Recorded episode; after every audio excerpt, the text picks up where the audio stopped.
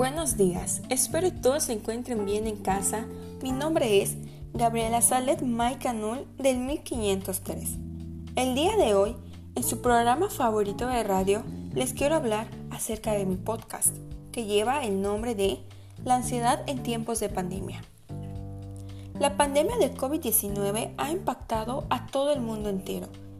Todo se dio a conocer a principios de enero del 2020 fue ahí como dio lugar a expandirse hasta llegar a nuestra comunidad. Al saber que este virus ya estaba dentro de todo Yucatán, todas las autoridades declararon oficialmente la cuarentena, dejando todo tipo de actividades académicas, cerrando todos los locales y lugares turísticos.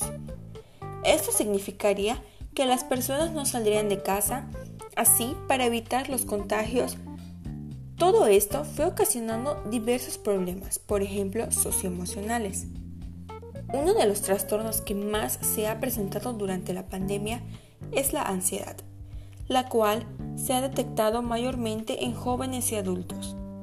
La ansiedad es un sentimiento de miedo, temor e inquietud, la cual las personas enfrentan día a día. Uno de, unos ejemplos serían el estrés de estar en casa, el sentimiento de la soledad y tener miedo primero a la situación sanitaria y posteriormente a enfermarse.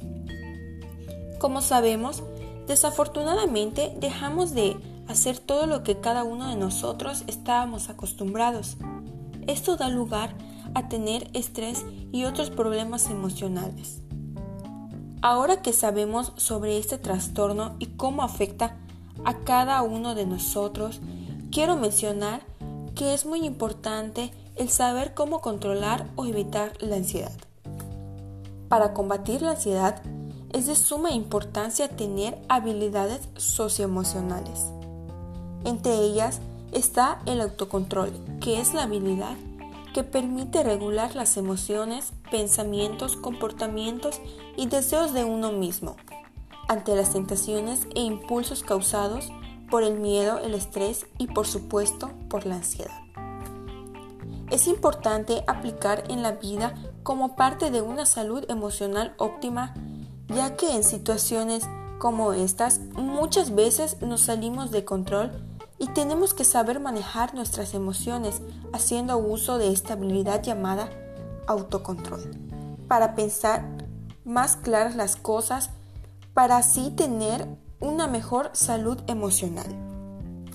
Espero y les haya gustado y les ayude a reflexionar acerca de los problemas emocionales que estamos pasando durante esta pandemia.